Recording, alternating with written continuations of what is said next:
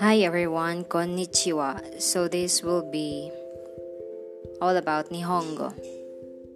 I will read sentences and questions and um, what else?